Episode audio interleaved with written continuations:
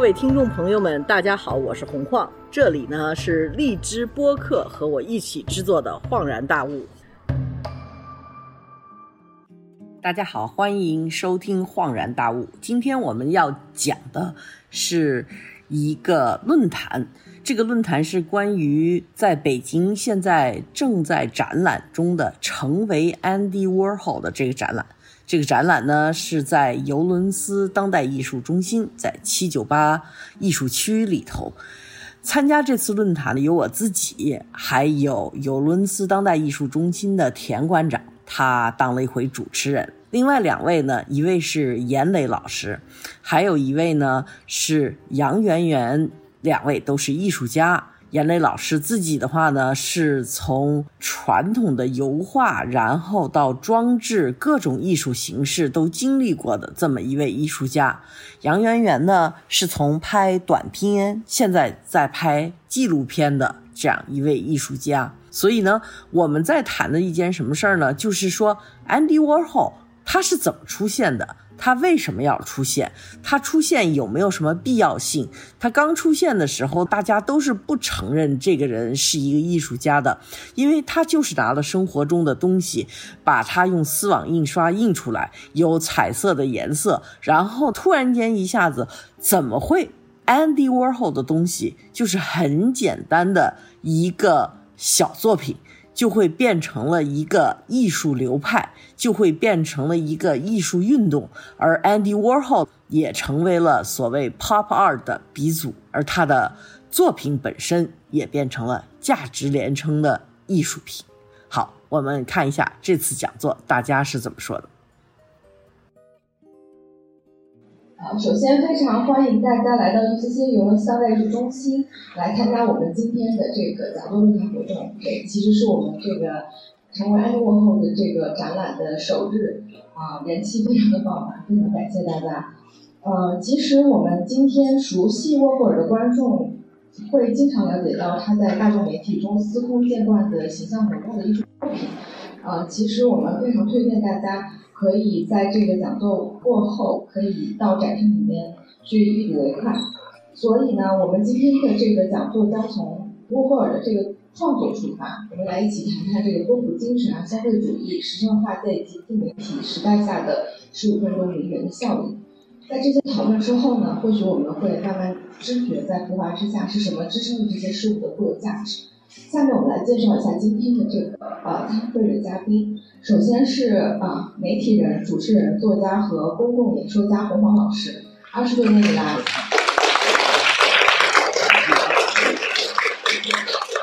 二十多年以来，洪荒老师其实一直是中国时尚圈最具影响力的核心代表人物之一。啊，下面是艺术家严磊老师，他在中国当代，严磊老师。在中国当代艺术圈呢是非常特立独行的一个存在，当然他的这个展览简历也非常的浮华，就是各大这个双年展啊，就是呃卡塞文件展啊，他其实都有呃参加过，是非常厉害，然后以及我们觉得非常具有中国精神的一个艺术家。然后再下面是我们现场的第二位女性杨媛媛啊，她是一个呃视觉艺术家，一个。他的创作媒介其实也非常的多，他经常会用影像啊、摄影啊，然后表演等多媒介叙事啊做他的这种创作实践，然后也在国内外呃国内外获过很多的各种奖项。最后，我们邀请出我们的这个 UCC 的馆长田飞宇先生，他将担任我们今天的讲座的这个主持人。谢谢大家。韩老师，然后欢迎大家，然后也要说一句，就是其实今天的讲座能成为现实，以及这个展览能成为现实，其实离不开我们的 executive sponsor 就是香奈儿的支持啊，所以这今天两位也在，然后就再次感谢就是对这个展览的贡献啊。啊，其实是有一个很很有趣的缘起，就是这个其实今年也是香奈儿香香奈儿五号香水的一百周年。啊，然后这也是一个经常出现在 Warhol 创作中的一个因素啊，然后这个也是凑齐了我们可以有这么一次合作，呃，但是就是说，其实今天是某种意义上，也就是呃展览开幕的第二天，或者是对公的第一天，其实我们经常就是不管是哪个展览，都会做一次呃讨论会，就是来把这个展览的一些新的维度，呃在大家面前稍微就是进行一个阐释。然后平时就是比如说会请艺术家或者是策展人啊，然后来做这样的一个工作。但是就是这次有一个问题，就是这个艺术家一一九八七年就就不在这儿了，对吧？然后就是还有一个就是疫情，所以就是我们这次合作的这个 Andy Warhol Museum 的团队，就是在 Pittsburgh 的这个就是呃全球最大的一个就是 Warhol 的收藏的这个馆长和首席策展人，也就是这次展览的两位策展人、两位策展人，啊，其实也无法过来。但是说，其实这个也就意味着。给我们自己留了更多讨论的空间，所以我就觉得非常感谢今天有三位，呃，三位嘉宾就是能够过来。其实我觉得每个人都是对波普、对沃尔，呃，对艺术本身有一个自己的理解，然后非常期待，呃，今天能够呃跟大家进行这次对话。呃，其实就是呃学术上这个展览，呃，它有一个前提就是二零一八年。呃，惠特尼就是美年纽约的那个，就是专门做美国艺术的那个美术馆，呃，做了一个叫 Andy Warhol from A to B and Back Again 这么一次回顾展。然后这个应该是就是，呃，因为大概隔了几十年，其实纽约没有出现大出现过大型的这种很认真的这种学术策划的这样的 Warhol 的展览。呃，当那个展出现，其实美国的很多事情已经发生了挺大的变化，从这个。八十年代可能是上一次做，也九十年代吧，然后像九几年在光会做过一次，然后就隔了很多年，呃，就可能最明显的就是美国的这个整整个的这个政治啊和这个社会的面貌，就是发生了比较大的一个变化，啊，所以就是那个时候经常有一句话，就是围绕着那个展览，就是呃叫做 It's It's Warhol's world, we're just living in it，就是我们都是生活在这个 Warhol 所创造的这个世界当中。因为就是说，其实呃，艺术史对 Warhol 的一个判断，可能在呃一开始可能更多是，就比如说呃六十年代有很多人其实是很惊喜，就是 Warhol 能走进这个所谓的美术这个 Fine Arts 圈子里面，因为他其实已经在这个商业插画这个领域做到了顶端啊，然后就转型，呃，然后所。是说以前就是不太会有人真正的去很认真的去对待他早期的那些东西。那么还有就是，呃，像很多像劳森伯格还有很多艺术家一样，其实到了晚期，比如说他七十年代末八十年代的这些创作，其实在评论上也不是那么的受待见。但是其实我们现在回过头看，今天有腾讯音乐的是一个合作出来了，然后把它。包括涵盖了这个网红的低组这样的一个这样这样的一个称号，其实我们会发现，呃，它其实是非常的有远见，而且就是后来的这些很多的尝试和工作，其实是呃预设了我们后来的一些社会上的一些发展。所以呃，然后呢，当然也包括对他自己的身份呃的一个更呃丰富的认知，也会导致就是我们可以对他的作品有一个更全面的。啊，所以就是这次展览，呃，将近四百件作品，呃，其实也没有特别的聚，呃，聚中于，比如说他的波普时期的那些非常有突破性的绘画，当然也有，但是我们早期的、晚期的，呃，摄影的、呃，电影的，其实这所有的这种不同的类别，其实都有，其实是希望涵盖它的一个比较全面的一个面貌，然后把它的不同的创作的线索都。呃，串在一起是这样的一个一个思路，就是作为一些就是最简单的背景，我觉得可能还是要说一下。呃，然后今天我们其实是有几个话题，我们想一起讨论。我觉得，因为其实 Warhol 作为艺术家，其实是对整个的一个社会有过巨大的影响，然后包括呃在媒体工作的，还有在艺术的不同的领域里面工作的。所以我其实是想，就是先提一个最基本的问题，就是。跟三位嘉宾就是问一下，呃，Warhol 以及 Warhol 所代表的这个波普精神，对于你个人以及你的工作，就是带来了哪一些，给到你哪些获得，或者给了你哪些影响？我觉得这个可能是一个很好的开始，我们就可以从从艺术家开始，从艺术家开始，好吧？呃，Warhol 对我来说呢，是在艺术史上里边，因为我我的艺术史概念涉及到的人非常非常少。他在我的艺术史的概念里边是其中很重要的一个人。对我来说呢，艺术是是这样：从戈雅是结束了绘画，后来的绘画我觉得不具有这个独立的这种文化性。其实我对现代派、现代主义的艺术不是特别感兴趣。在此之后呢，绘画结束了，然后就是出现了一个人杜桑，然后就是玩好。我基本上艺术史就这么几个节点，那显然是很很重要的。呃，其实波普是可能是他的一个语言。所以说，他他的语言呢是把他的这个态度跟跟想法是放在这个上面。波普我觉得是打破一个原先概念艺术，从现在的语言说是一个破圈的一个一种语言吧。用这个，嗯，我不知道怎么说，反正就是一个之前杜桑是概念艺术，但是我看他拍过一个杜桑的一个纪录片儿，好。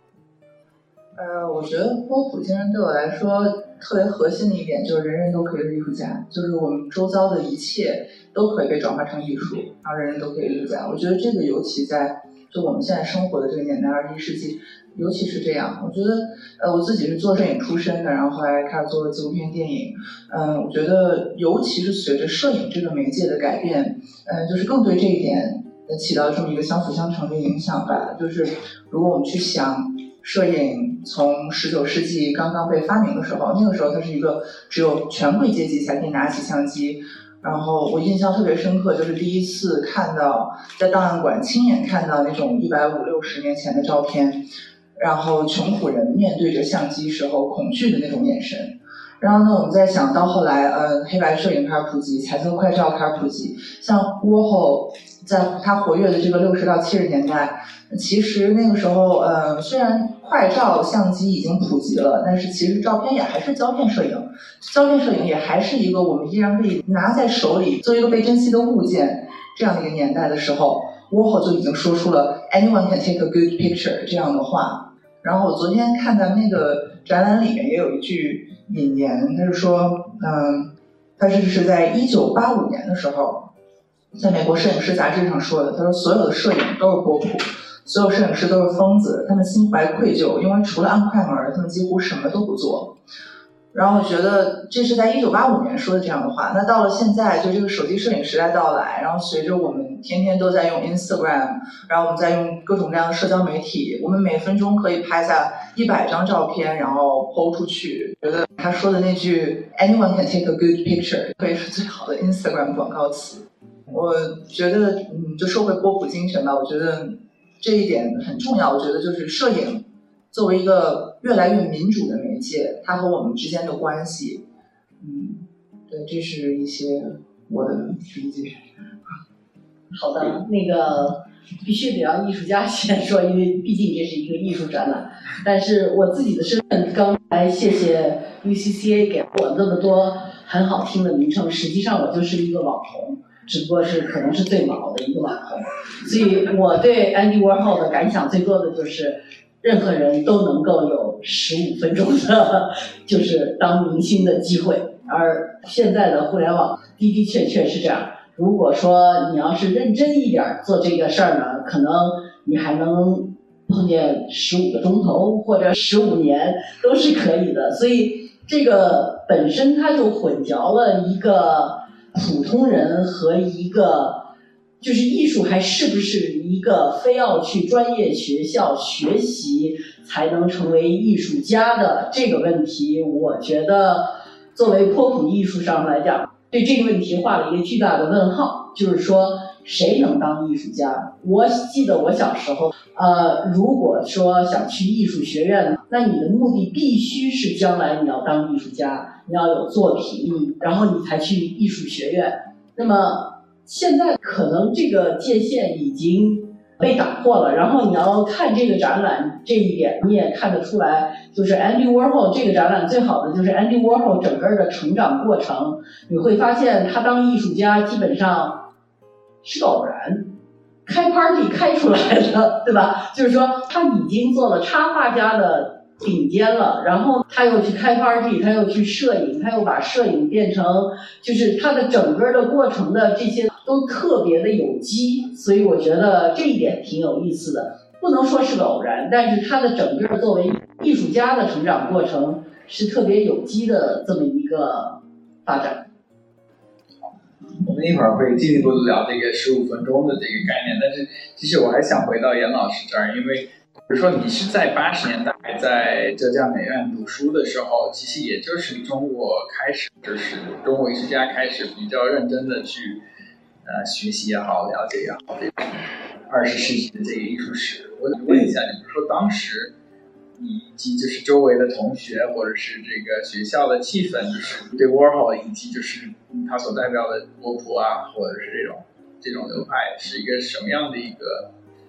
因为后来我们也知道，在中国出现了一个叫政治波普的运动，对吧？有的其实也是以教育网网易啊，包括这这些，就是也算是中国当代艺术里面比较比较早走到了国际舞台的一个艺术流派吧。但是其实它跟波普的关系可能并不是我们现在所说的这个波普，我就想。问一下这个，呃，我不知道其他同学怎么了解那个玩好。我记得是七九年的时候，那会儿上中专之前，我就在一本那个杂志上就看到了，当时形式美术还是日本的那个那个那个杂志上，当时我直接就是啊，这就是资本主义的那个艺术，我 特别感兴趣，特别特别有魅力。他用的是负片的。就是马连当时用的是马连梦露的这个负片的这那种感觉，嗯，挺特别酷。就是后来我一直认为，就是波普就是要他做的波普跟那个什么 r a t m e r 什么那种 Jasper Jones 这种，我觉得都不一样。后来我越看越多，就是他的那种，他整个人把整个人都都投入到这么一个，就是就像你说那个瀑布这个观念里。所以特别彻底，特别酷。那杨老师呢？作为就是更年轻一代的艺术家，就是可能他也，比如说 Warhol Museum，我们这次合作的方是九四年才成立的，对吧？就是他在艺术史里的地位，其实也不是说一下子就是奠定了。我我就很好奇，就是你自己的这个一个遭遇是一个什么样的？和 Warhol 的遭遇是？对对对对。呃，我其实对 Warhol 最感兴趣的是他那个银色工厂的时期，就是我自己是一个摇滚乐迷，然后所以就是我一直对于就是艺术家之间的友谊和这种友谊在彼此创作中的影响，就是很感兴趣。然后我我喜欢 Bob Dylan，然后我很喜欢 Lou Reed，所以就是关于 Andy 和他们的友谊以及这中间发生过的种种，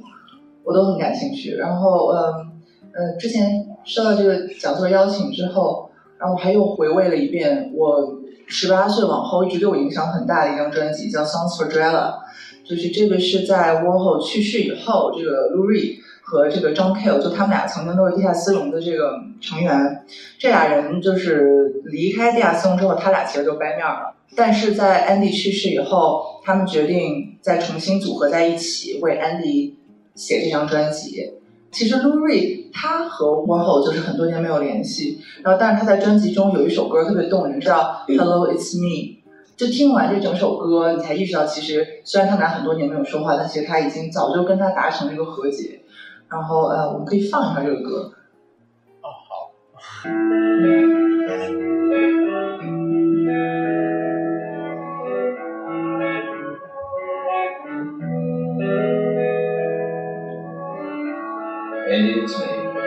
Haven't seen you in a while. I wish I talked to you more when you were alive. I thought you were self-assured when you acted shy. Hello, it's me.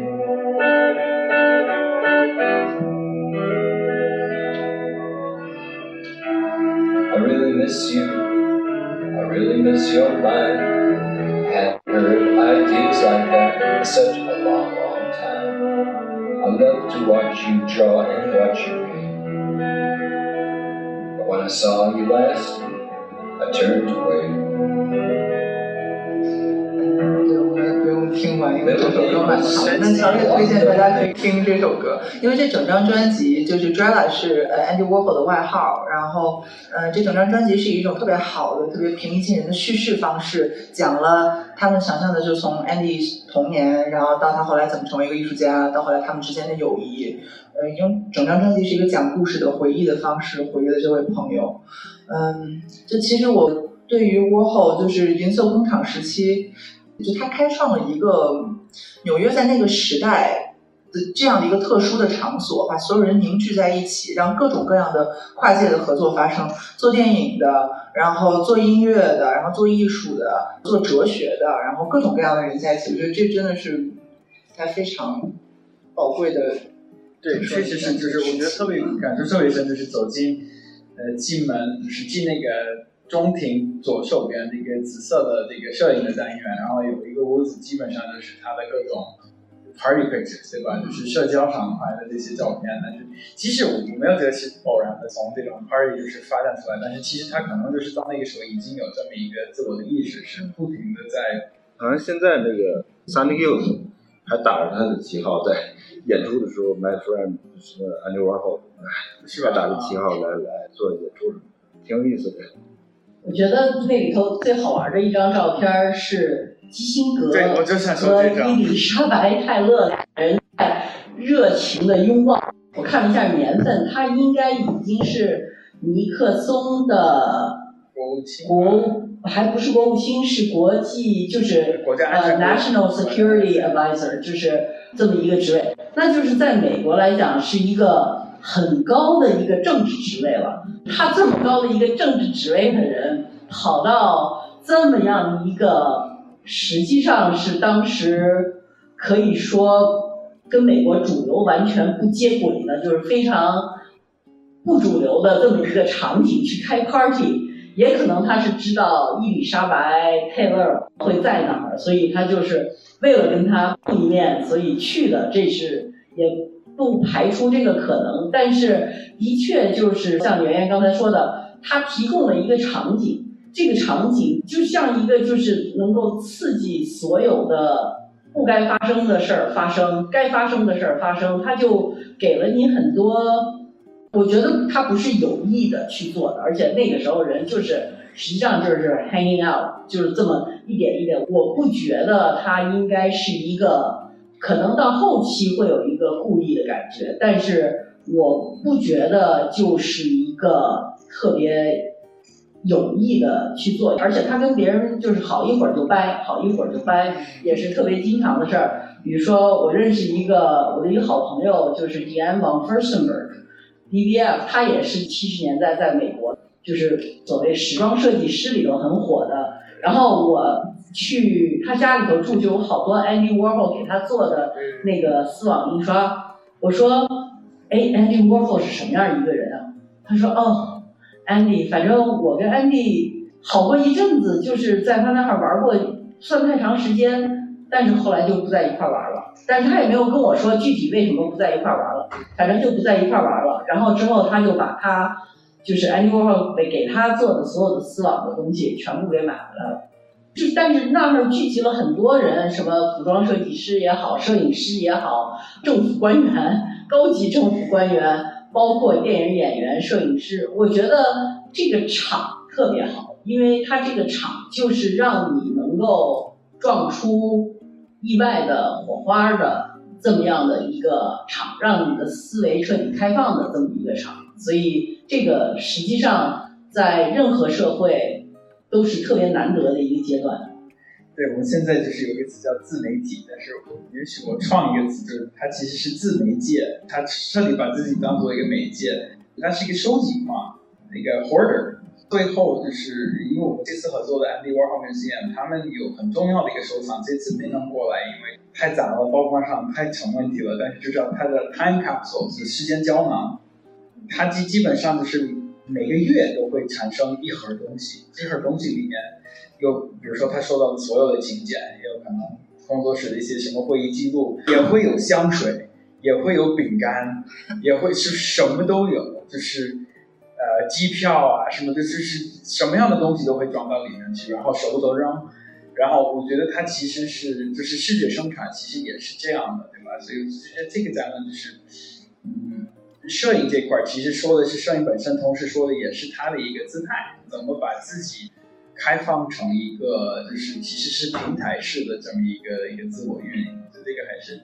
还是就是可能这一点跟我们现在的，因为人人像你刚才说的，是人人都持着手机，就是可以拍照、可以发、可以怎么样，可以营造一个自我，其实就是一个形象，就变成了一个非常普遍的东西。但是就是在那个时候，需要很故意的，而且有一个有一个很前进的意会去以这个形式去做的一件事情。呃，我就提一句，就是我之所以做杂志，也是因为他做的那个 interview 杂志，因为他那个杂志一说到 Andy Warhol，大家想到的都是艺术家，但是他是一个非常了不起的杂志出版人。那个杂志说老实话，在所有的你看艺术、时尚类的采访是非常非常深度的采访，他不做那种非常浅的那种东西，他每一次采访。他因为这是他自己愿意玩的嘛，所以他就可以很放得开。所以对他对于一个做过杂志的人来讲，对采访这个杂志是有一种向往的，就是他太放得开了。他可以，我跟这个人聊得来，我聊到最后我就刊登一个四十页的一个采访，这个简直就是在当今的杂志里头，这基本上是不可能的一件事情，就太奢了。但是 Interview 杂志里头的的确确，他所有的采访。全都是深度采访，好像这个杂志应该现在还在运营过程当中，还有。好，我们回到这个十五分钟名人这个里面，其实我记得也有一个挺挺有趣的事情，就是哈佛的校报叫 Crimson，对吧？然后他们有一个周末的 supplement，然后很多年很多年一直叫这个 What is to be done？这句话是来自列宁，对吧？是究竟应该怎么办，是吧？我不知道这个这句话中文怎么说，是是这么说的吗？是讲革命的。就是 What is to be done，对吧？然后他们突然就是其实讲的是周末去那儿玩，对，就是这意思。然后后来到了大概九十年代末，他们就把这个刊名从这个就改成了 Fifteen Minutes，也就是以 Warhol 这个灵感做的。然后就是其实某一种程度上，这也代表着美国左派的一种，呃，一种一种一种。呃，对腐朽的态度吧，就是一个或者是一种颓废吧，呃，这个是，所以就是我想问一下黄老师，这个是，这个十五分钟名人效应是否对艺术及商业以及这个时尚行业有没有形成什么样的冲击，或者是不是赋予了各个行业更多衍生的一个一个创造力？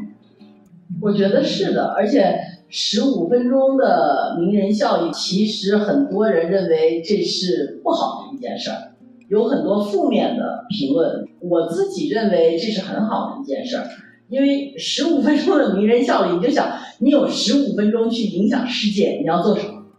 你既然有这个机会，如果我们认为窝火这句话在我们这个时代，因为我们生活在互联网时代是存在的。你要去影响什么？你你想说什么？你是有机会的。这个我觉得是特别 amazing 的一件事情，是特别有意思的一件事情，逼着每一个人都要去想。那我如果给我这十五分钟，我要拿它去做什么？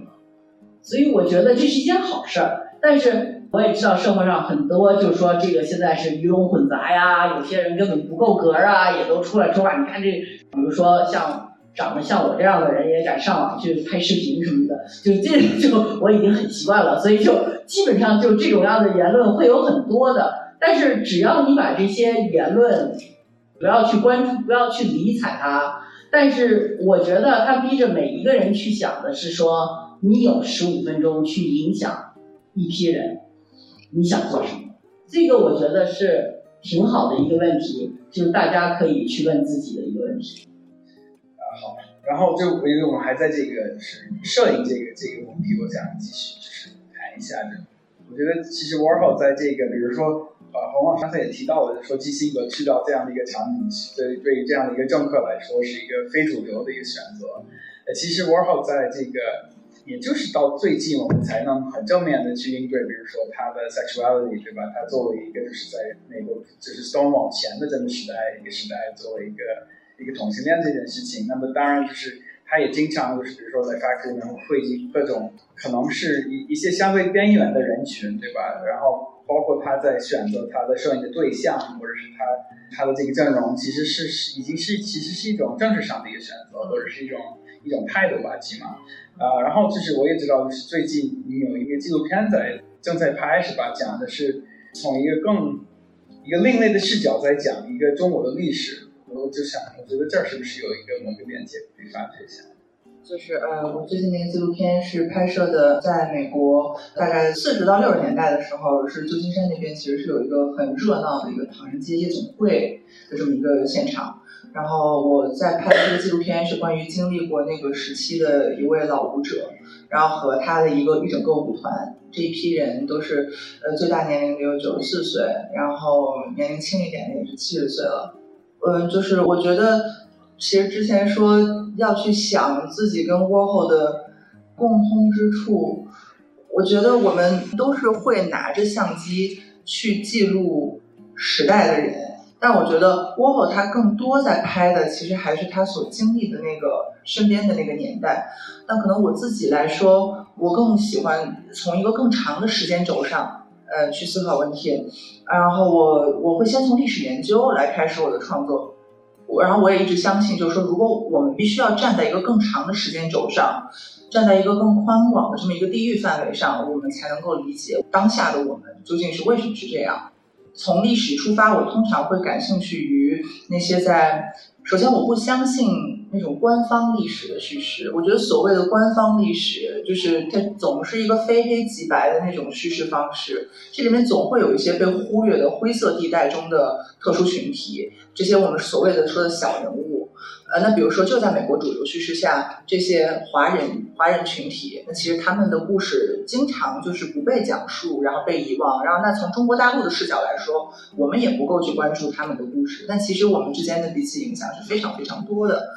对，所以这也是我这几年就是开始做这一整个系列的一个原因吧。就我相信，历史应该是由一个一个的个人故事来来构成的，而我们不应该从一个很。宏大，我不太喜欢一个宏大叙事的那种视角去讲历史，我更喜欢去关注到每一个个人的故事。就我们去想，比如说我们自己家里的爷爷奶奶辈，他们经历过多少个不同时期的历史啊？从抗日也好，然后再到抗元朝，然后再又到就是是吧新中国，然后再又到经历改革开放，就是他们身上全都是故事。呃，我们是可以从人的身上去折射出非常丰富的这个历史棱镜的。我自己一直是。觉得故事应该这样去讲。好，那就是留在这个创作这个线索，因为就是我们就切换到严老师的这个艺术上的一些工作，因为其实我觉得某一种程度上就是早一些年的这个绘画实践，就是从大概两千年前后就开始做一些这种上升空间或者是一些做了大量的画，对吧？就是大概从两千年前后开始的，其实也是基于一些。一些摄影可能是也是随手拍的，带有某一种语义的一些实物或者是场景，呃，然后也是依靠一种，也包括就是一些非专业的这种画工在内的这种参与，对吧？这种画作本身的一个生产过程，其实是挺波普的一个艺术上的一个姿态，就想从这儿聊一下。对，其实是呃九十年末的时候就开始。在那个深圳就开始做这个画，就是平面的东西。这些东西其实我只能把它说成是东西啊，对，呃，因为我觉得它就像刚才我说的是，它不能代表全部的这个文化性，它这里边背后的是它的一个制作的想法，它有一个态度。那么这些东西呢，我我一直认为这个艺术品是什么呢？就是它是从艺术家的脑子里或者是心里边。解放出来的那么一块东西，它本身构不成一个表达。其实这种观念我早就已经形成了，呃，然后早期那些东西是我们那些拿这种那会儿是卡片相机，到处去参加各种展览的时候，坐飞机在国际的、国内的，老在机场没事儿，就每天就拍了一些照片，上升空间主要是画那些机场。这些东西呢，我觉得。就像我一直说的是，它单独一张画是是构成一一个一个表达的，但是呢，它是作为我的一个一个寄生物这么存在的，这是这是早期绘画的事儿。有一部分的这个想法是在于这种怎么从这种异常的这个，就比如说大家在比谁的技术好或者什么，就把？这块完全去掉，这个对你们说在那个时候还有一个就是。很具体的去针对这种艺术系统本身的一些一些主题，呃，对，就是因为刚才我说过这个，我觉得绘画不能完全作为表达，呃，但是呢，我又喜欢一种以公司的，所以我两千零一年注册的公司嘛，希望就是生产这个这些 object 这些东西，那主要的产品就是绘画，一直到后来，我一直是用的同样的一个理念来做这些，就是所谓的艺术品。今年开始有又打开了一个新的空间，我自己觉得就是因为我接触了九零后或者八十年代晚期的一些小朋友，他们的介入前所未有的一种感觉，就是打开了一个画廊之前的一种经营想法。他们的服务就是无非就是垄断一些资源，一些小资源，指鹿为马什么的，就是做一些这种事画廊的工作。但是我进入他们以后，我发现。中国的九零后，他们很比我们要冷静，看待钱、看待艺术、产品、市场，都说的特别特别特别冷静，而且服务非常饱和的这种工作量，这是我感受到的。所以说，Warhol 如果现在活着的话，我绝对推荐这个团队。就是 Warhol 是个九零后。呃，我说的是就是这些。就是帮我一块合作做这个潮玩的这个事情是吧？啊，对，潮玩还有整个就是作为从宣传啊，就生产啊，制作整个的这个就非常有意思。我现在特别感兴趣。我觉得 Warhol 就是他能够把商业的、艺术的、传媒的所有的东西全都作为揉在一起的，他没有在这个里头画太多的界限，需要规定。什么东西它是一个艺术品，什么东西它才就是一个商品。然后他也不介意任何商品的艺术化，在他手里，他没有给自己设那么多的限制。然后同时，因为它没有限制，所以它的东西反而是第一，所有人看见了都可以有一个 relevance，就你全可以 relate to it，因为它就是你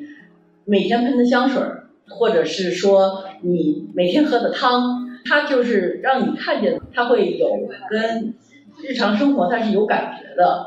这是一个。第二就是说，我觉得他对传媒这个东西非常掌握，他知道什么叫电影传媒。虽然他不是用传统的拍电影的方式去做这个媒介，但是他特别知道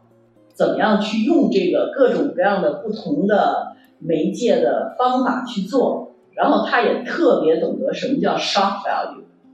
中文翻译出来就是不好听，就叫哗众取宠。但是实际上这个是一个手段的问题，懂的人是永远知道怎么样去博到你的眼球的。而我觉得 w a h o 是非常懂这一点的这么一个人。之所以我觉得后来好多人都愿意去找他，而之所以到后来他可能被害。都是因为大家都知道他的这个工厂就是一个明星工厂，他就能把一个默默无名的人突然间一下子变成一个十五分钟的明星。